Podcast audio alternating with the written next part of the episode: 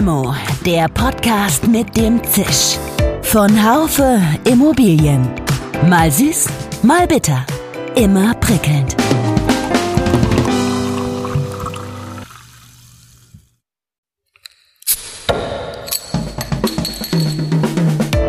Limo, der Podcast mit dem Zisch. Von Haufe Immobilien. Mal süß, mal bitter. Immer prickelnd. Liebe Limo-Fans.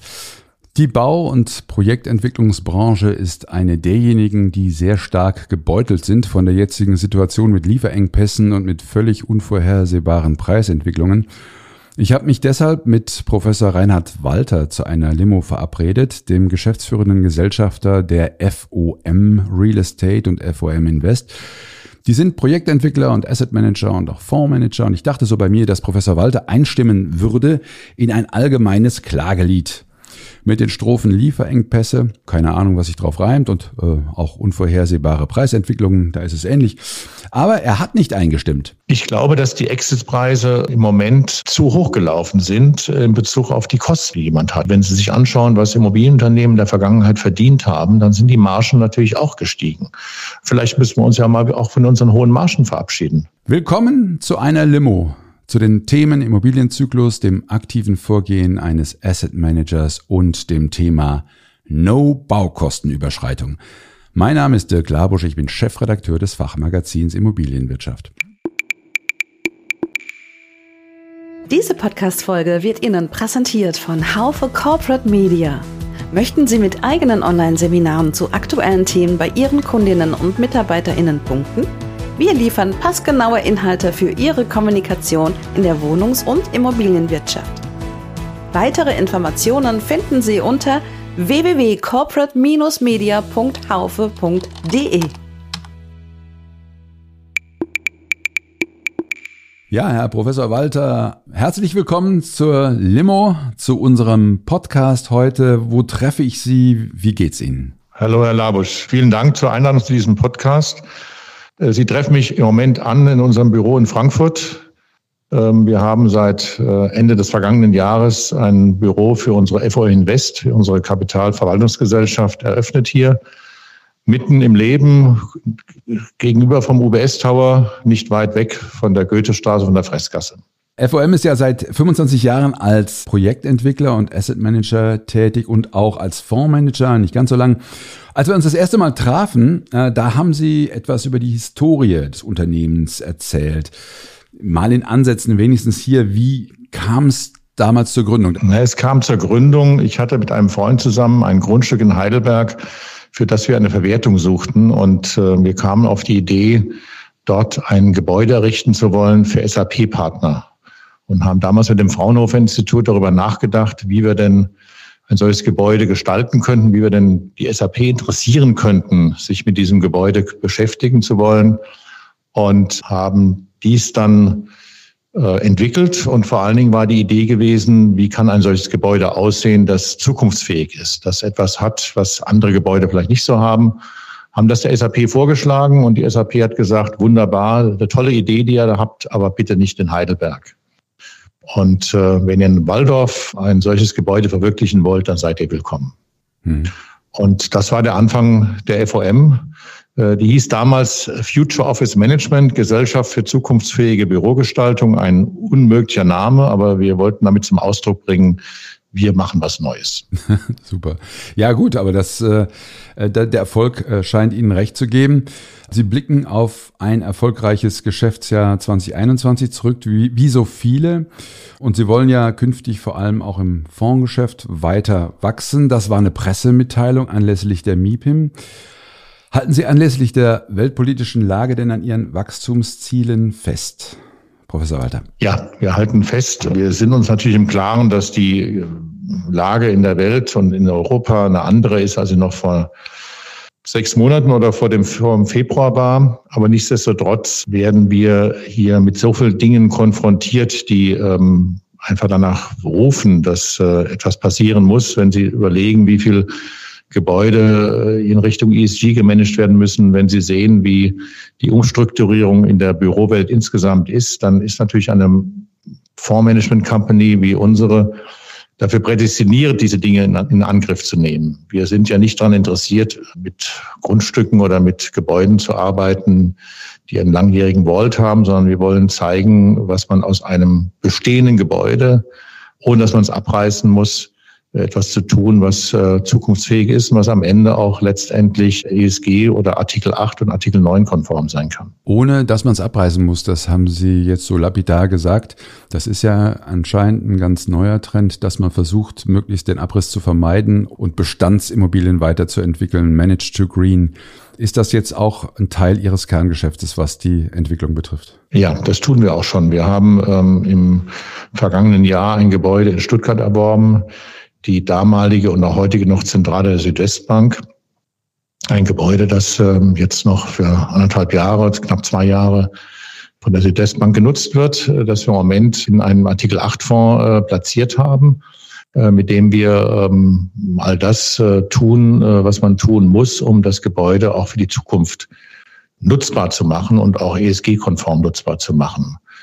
Wir kaufen nichts in unsere Fonds, an dem man einfach nur Plain Vanilla hat, wo man einfach nichts zu tun hat, sondern wir wollen zeigen aus unserem Development-Bereich heraus, äh, wie es gehen kann. Wir waren einer der ersten im Übrigen, die ähm, Lead Gold, äh, ein Hochhaus in Deutschland Lead Gold zertifiziert hatten vor im Jahre 2007, äh, nämlich das Hochhaus der Süddeutschen Zeitung das von uns entwickelt wurde und von uns errichtet wurde in München. Äh, das war ein Gebäude, das äh, erste, wie gesagt, das erste Hochhaus in Deutschland mit Liedgold. Lassen wir nochmal kurz zurückkommen auf die allgemeine Lage. Es gibt genügend Stimmen, die meinen, dass der laufende Immobilienzyklus sich dem Ende zuneigt. Ähm, da gibt es verschiedene Gründe, auch ein verändertes Finanzierungsumfeld wird da genannt.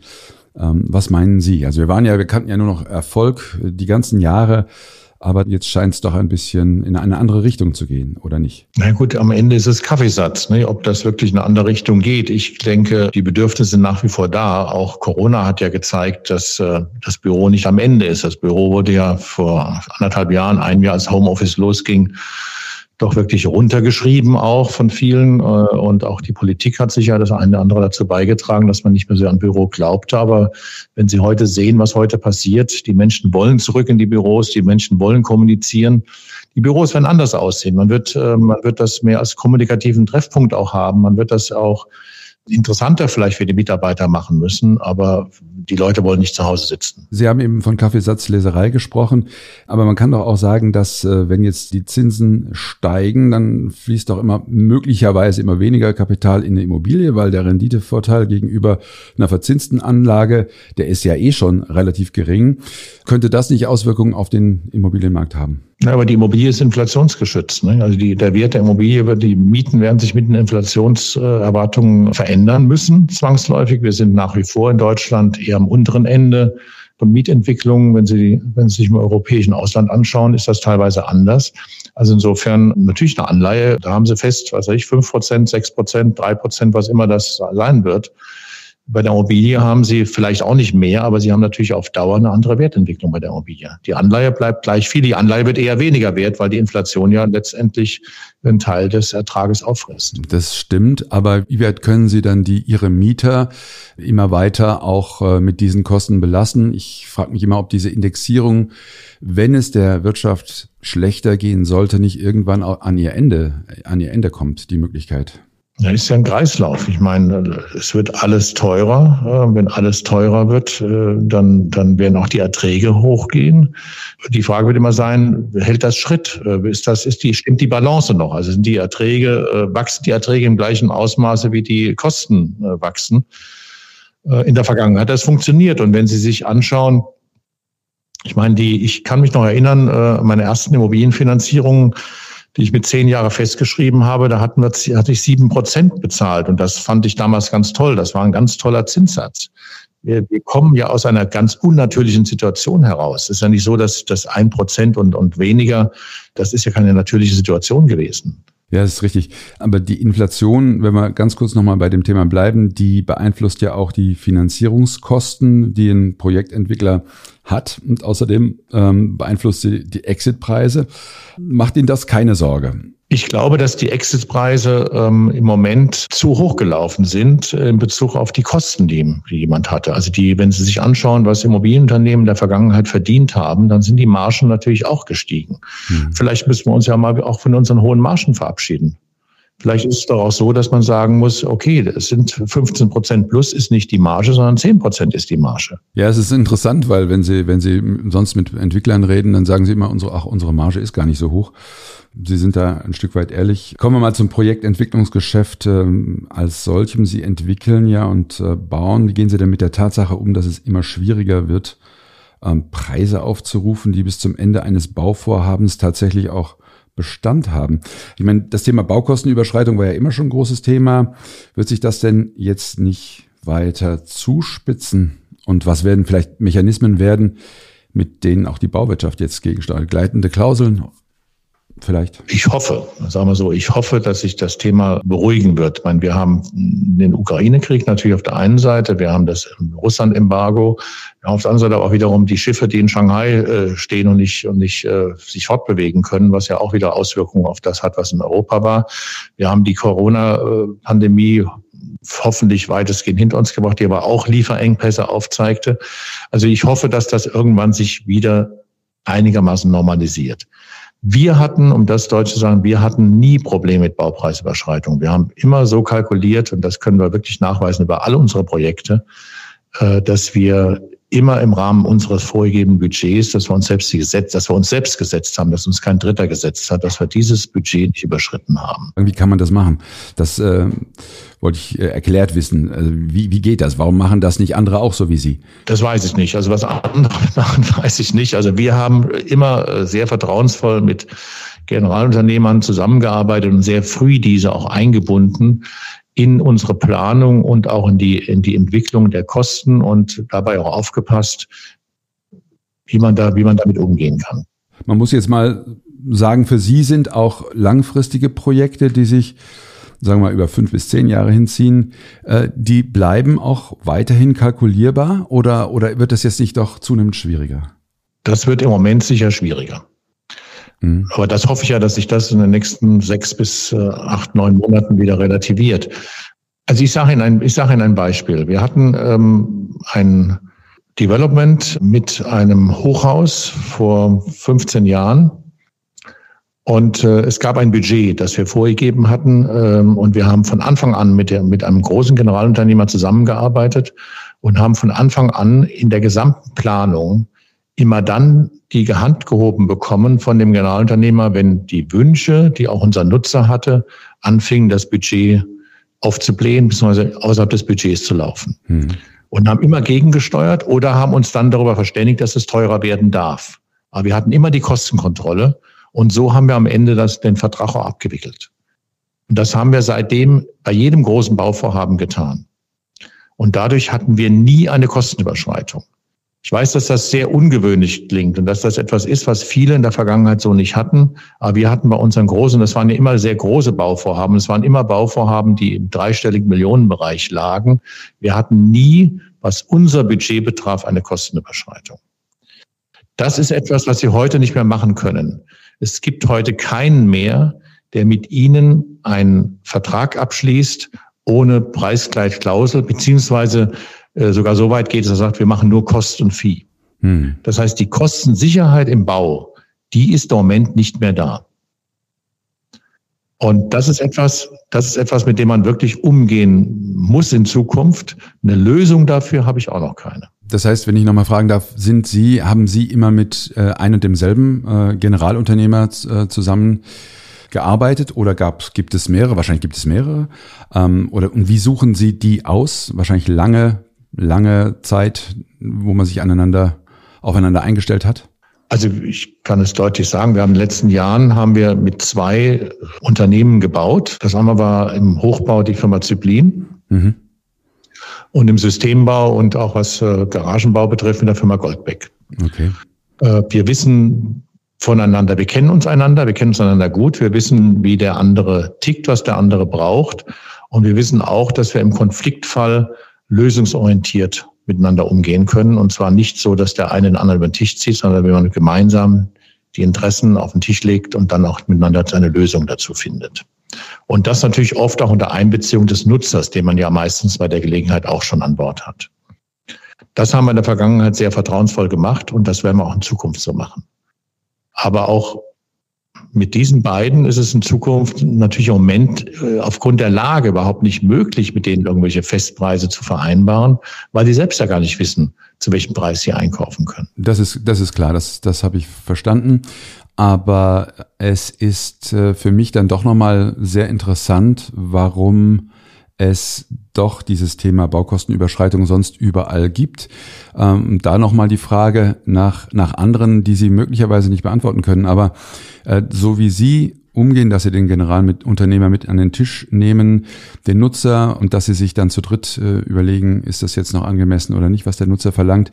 Das scheint mir ein Verfahren zu sein, das doch eigentlich das einzig äh, Richtige ist oder Richtige sein müssten. Warum haben Sie eine Erklärung dafür, warum es jetzt mal unabhängig von gestiegenen Baukosten, warum es doch immer zu solchen massiven Bauüberschreitungen kommt, von denen man immer wieder liest? Weil man wahrscheinlich in der Planung am Anfang nicht sorgfältig gearbeitet hat. Weil man vielleicht nicht wirklich bis zum Ende beschrieben hat, was man möchte. Weil man, äh, weil die Baubeschreibung vielleicht zu unbestimmt war und und und. Es gibt viele Themen und weil man vielleicht auch äh, den, den Auftragnehmer ein bisschen dazu gereizt hat, Dinge ausnutzen zu können, die, die nicht so richtig beschrieben sind. Also wenn ich, wenn ich den letzten Euro aus meinem Vertragsverhältnis ähm, am Anfang rausverhandle, so dass der andere eigentlich Zähne knirschen, aber immer noch unterschreibt, dann lade ich natürlich dazu ein, anschließend wieder das Geld woanders zu holen. Und so haben wir nie verfahren. Also es ging mir nie darum, in allem, was wir getan haben, ob das jetzt beim Verkauf war, beim Einkauf war, wo immer das war, den, um es flapsig zu sagen, den letzten Euro rauszuholen, sondern es geht immer auch um Leben und Leben lassen.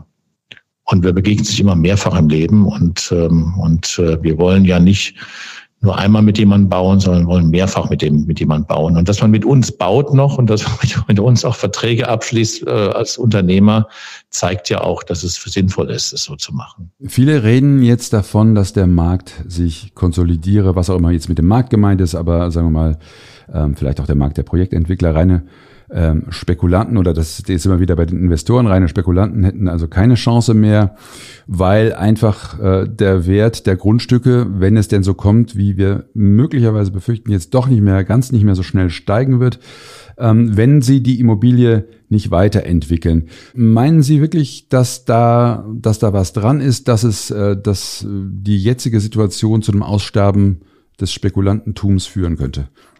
Ich glaube, historisch ist, glaube ich, Spekulantentum noch nie ausgestorben. Also es wird vielleicht anders werden, aber also ich habe mich mit dem Thema Spekulation nie so richtig beschäftigt. Also wir haben immer versucht, also etwas Solides zu bauen, wo man auch langfristig eine, einen Wert daraus schöpfen kann.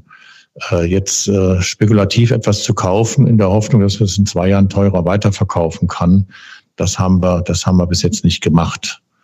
Äh, und ähm, ob das jetzt, ob, ob das jetzt andere äh, zum Aussterben bringt. Also ich, wir haben ja viele Zyklen erlebt. Ich bin ja, Sie wissen, ähm, bin ja von Haus aus kein, kein Mobilienmann in dem Sinne, sondern bin ja ein Quereinsteiger, äh, bin ja als Jurist, als Volljurist und zugelassener Anwalt in das Geschäft mal vor Jahren gekommen. Letztendlich ähm, wird man durch dieses, durch diese durch diesen Willen permanent drehen zu wollen, das wird natürlich zu etwas führen, ähm, wo man spekulieren kann. Aber das ist nicht unsere Hand, das ist nicht, das ist nicht, dass wir getan haben oder dass wir tun werden. Also ich habe eine Kapitalverwaltungsgesellschaft jetzt ins Leben gerufen und wir wollen ja verwalten. Wir wollen nicht handeln. Wir sind keine, Verwalt keine Handelsgesellschaft, sondern wir sind eine Kapitalverwaltungsgesellschaft. Und das schließt das Spekulantentum aus. Ich denke, Banken werden auch vorsichtiger im Moment sein. Ähm, das ist zumindest mein Eindruck, so dass ähm, vielleicht zwangsläufig der Markt dazu eine Bereinigung führen wird. Haben Sie denn als FOM jetzt, wenn Sie Ihre Fonds managen, haben Sie da noch Leichen im Keller, sprich irgendwelche Stranded Assets, die Sie verändern müssen, die Sie umwandeln müssen, die Sie hin zu ESG-konform managen müssen? Und wie gehen Sie damit um? Nein, haben wir nicht. Also das, was wir, das, was wir an Assets haben, haben wir bewusst gekauft und das sind keine Stranded Assets, sondern das sind bewusste Käufe gewesen, die wir eben zu ähm, ESG-konformen Gebäuden konvertieren werden und wollen. Es war ein großes Thema gewesen bei der BaFin-Zulassung. Wie wird Interessenkonflikten umgegangen? Da hat die BaFin sehr genau bei uns drauf geschaut und auch wissen wollen, was eigentlich da ist. Sind da Stranded Assets in Anführungszeichen, die, die wir vielleicht dann irgendwelche Investoren äh, weiter vertickern wollen? Das haben wir alles nicht. Wir haben, ähm, wir sind assetfrei in diese Kapitalverwaltungsgesellschaft reingegangen und haben alles jetzt mit, mit Drittinvestoren gemeinsam erworben. Und doch ist es ja ein, ein, ziemlich großes Thema, dass anscheinend viele Fonds ein paar stranded, äh, also so wie, man nennt das jetzt so, diese Immobilien äh, im Portfolio haben, die nur schwer sind zu verkaufen. Und ich versuche mir dann immer vorzustellen, wer kauft die denn eigentlich? Dann wird mir immer gesagt, ja, es gibt da noch so andere Investoren, die haben da noch Möglichkeiten, die dann ESG-konform zu, zu managen. Oftmals ist aber das, äh, der Aufwand, das höre ich wiederum von anderer Seite, also Verhältnis Aufwand und Ertrag ist sehr ungünstig. Ja, wer kauft die? Bei Gebrauchtwagen früher, die keiner mehr haben wollte, die wurden dann immer nach Afrika äh, äh, verschickt. Das geht mit diesen Immobilien ja nicht. Haben Sie da eine Antwort für mich? Naja, es kommt jetzt darauf an, wo die Assets sind. Ne? Also wenn Sie, sagen wir mal, in den Big Seven in Deutschland sind, äh, würde ich sagen, dann ist es eine Frage des Preises schlechthin. Also Aufwand und Ertrag müssen stimmen und wenn der wenn der, der, der, der Gewinn liegt im Einkauf. Ne? Also wenn der Einkauf entsprechend günstig oder so ist, dass es am Ende ein Asset werden kann, das auch wiederum eine Drittverwendung zugeführt werden kann, guten Gewissens und man daraus auch eine Core, eine Core Asset machen kann, also eine Core Immobilie machen kann, dann kann das funktionieren. Tatsache ist, dass natürlich diese, diejenigen, die Stranded Assets haben, in der Regel nicht in der Lage sind, aus dem, was sie selbst können, solche Assets äh, so zu konvertieren, dass man am Ende ein vernünftiges Asset wieder hat. Also Sie könnten das, wenn Sie es müssten, oder? Das haben wir ja eben. Wir können das. Wir tun das ja auch. Also wenn Sie so wollen, äh, also jetzt das, was Sie gekauft haben. Wir haben zum Beispiel, ich sage mal, wir haben letztes Jahr zum Beispiel aus diesem großen Realmarktportfolio vier Realmärkte gekauft hm. oder vier Standorte gekauft ähm, und ähm, und diese Standorte äh, werden jetzt im Moment ähm, von uns ESG-konform äh, umgebaut, saniert und einer weiteren Nutzung oder neuen Nutzung zugeführt. Das konnte man, konnte man ja lesen. Nehmen Sie zum Beispiel Hannover, den Standort Hannover. Äh, da bauen wir jetzt ähm, sehr groß, ähm, haben einen, einen langfristigen Mietvertrag mit Edeka abgeschlossen, die, die jetzt die Fläche anmieten werden ab Ende, ab kommenden, Anfang kommenden Jahres. Äh, und das wird im Moment umgebaut und, und wird äh, absolut ESG-konform sein. Hm. Und das war ein, das war eine, wenn Sie so wollen, eine abgerockte Immobilie. Äh, also die konnte man sich jetzt nicht so wirklich gut ansehen. Und das gilt für die anderen Objekte auch, die wir haben. Wir haben dann ein, ein, ein, eine weitere ähm, äh, Immobilie, die das im Portfolio ist in Duisburg zum Beispiel, im Duisburger Süden. Das ist äh, direkt ähm, an, an einem großen See und, und, und Golfplatz nebendran und, und, und. Das, das war 30.000 Quadratmeter versiegeltes Gelände. Da haben wir jetzt einen städtebaulichen Wettbewerb äh, erfolgreich abgeschlossen mit der Stadt Duisburg zusammen. Wir werden die 30.000 Quadratmeter jetzt äh, entsiegeln und werden davon 10.000 neu versiegeln. Das ist, äh, wird ein autofreies Areal. Da werden wir äh, knapp 300 Wohnungen errichten und, äh, und haben damit ein, ein tolles neues äh, Wohngebiet, das auch große Begeisterung bei der Bevölkerung hervorgerufen hat. Und wenn Sie wollen, war das natürlich vor anderthalb Jahren ein Stranded Asset. Gibt es denn eigentlich äh, Ihrer Meinung nach, letzte Frage, so Nutz Nutzungsarten mit einer höheren äh, Krisenresistenz oder, oder ist, die, ist es eigentlich ist es eigentlich egal, was sie bauen, wenn sie das, was sie bauen, in einer bestimmten Art und Weise bauen, dass es, hm, ja, also ESG-konform, sagen wir mal, ähm, dass es dann, äh, dass es dann auch in die Zukunft gehen kann, egal welcher Asset-Klasse es zugehört? Na, egal ist es vielleicht nicht so ganz. Ich denke, äh, alle sind auf den Wohnungsbau gesprungen in den letzten Jahren. Ähm, wenn Sie die Zahlen sich anschauen, dann ist Wohnungsbau nach wie vor natürlich das, was in Deutschland benötigt wird. Äh, wir brauchen viel Wohnungen, wir haben viel zu wenig Wohnungen.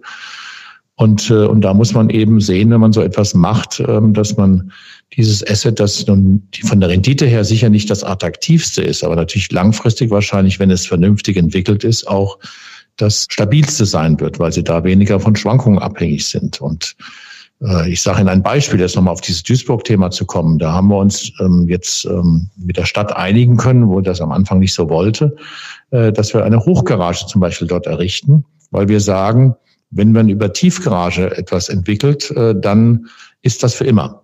Dann haben sie versiegelt, dann haben sie ähm, all das getan, was man eigentlich nicht tun sollte. Wie das Autoverhalten sein wird, wie das Mobilitätsverhalten der Zukunft sein wird, das wissen wir heute nicht. Wir wissen nur, dass es anders wird. Wir wissen nicht, wie das mit Carsharing weitergeht und, und, und. Das heißt, wenn ich eine Hochgarage errichte, dann ist sie nicht für immer. Sondern dann kann ich auch mit dieser Hochgarage in Zukunft was anderes machen. Ich kann sie abbauen. Ich kann sie sogar im Ernstfall abbauen und kann dafür Wohnungen dahin bauen. Äh, wenn ich eine Tiefgarage habe, habe versiegelt, mit all den Problemen, die damit zusammenhängen, dann bin ich für die Zukunft abgeschnitten. Und ich glaube, so ist, diese Gedanken muss man weiterentwickeln und das für alle Assets. Und dann wird man auch, dann ist es am Ende wahrscheinlich egal, was man baut. Man muss nur schauen, dass man einen kleinen Blick in die Zukunft wagt. Ob der dann immer der richtige ist oder ob der dann auch äh, so sich umzusetzen, wird man sehen. Aber ich denke mal, äh, 25 Jahre ähm, Future Office Management, Gesellschaft für zukunftsfähige Bürogestaltung, sollten wir die nächsten 25 Jahre weiter versuchen. Gutes Schlusswort. Wir geben Ihnen eine Limo aus, Professor Walter. Die können Sie trinken mit wem auch immer Sie wollen aus der Immobilienbranche oder nicht aus der Branche. Mit wem würden Sie sie denn trinken und worüber würden Sie reden? Ich würde mit jemandem eine Limo trinken wollen, der der heute in der Immobilienbranche nicht mehr tätig ist, aber den ich als den honorigsten Immobilienmann kennengelernt habe, nämlich den ehemaligen Sprecher der Geschäftsleitung der Landesbank Baden-Württemberg Immobilien, dem Herrn Leible. Und äh, worüber würden Sie sprechen mit ihm? Mit Herrn Leible würde ich über uns sprechen. Prima, wunderbar. Das ist, äh, kann nichts Besseres geben. Professor Walter, ganz herzlichen Dank. Hat mir sehr viel Spaß gemacht. Alles Gute für Sie und bis ganz bald. Danke, danke.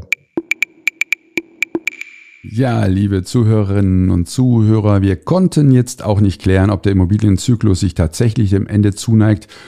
Professor Walter hat auch nicht in den Abgesang des Spekulantentums eingestimmt, liegen lassen und dann mal sehen, der Wert wird schon steigen. Aber für mich ist schon deutlich geworden, das mag eine Binsenweisheit sein, dass dann, wenn die Zeiten schwieriger werden, Unternehmen gefragt sind, die bestimmte qualitative Standards erfüllen.